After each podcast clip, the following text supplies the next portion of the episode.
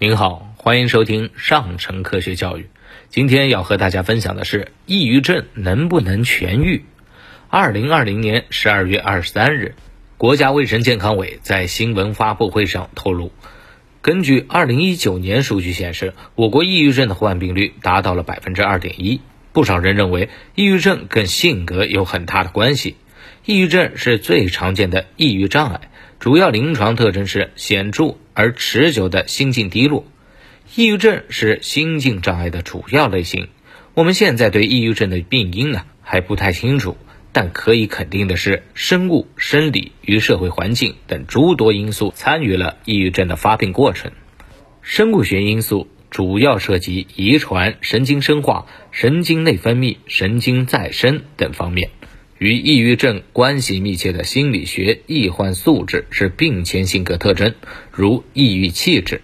成年期遭遇应激性的生活事件是导致出现具有临床意义的抑郁症发作的重要触发条件。然而，以上这些因素并不是单独起作用的。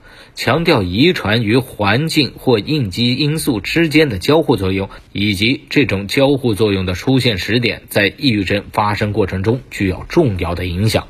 那么，抑郁症能不能痊愈呢？其实啊，目前为止没有一个统一的标准去衡量抑郁患者是否痊愈，但在临床上有一个临床痊愈的概念。什么是临床痊愈呢？就是患者的症状消失了，并且在一段时间内没有复发，比如精神好了、睡眠不错、情绪很好、社会功能恢复，那么这位患者在临床上就算是痊愈了。很多抑郁症患者本身比较敏感内向，痊愈以后啊，人会变得更通透、豁达，性格呢也会变得比较正向、积极、开朗。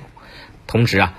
不少得过抑郁症的人都非常有同理心，更能理解他人的感受。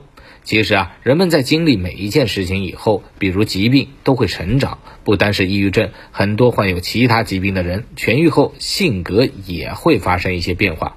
好了，今天的分享就到这儿，我们下期节目再见。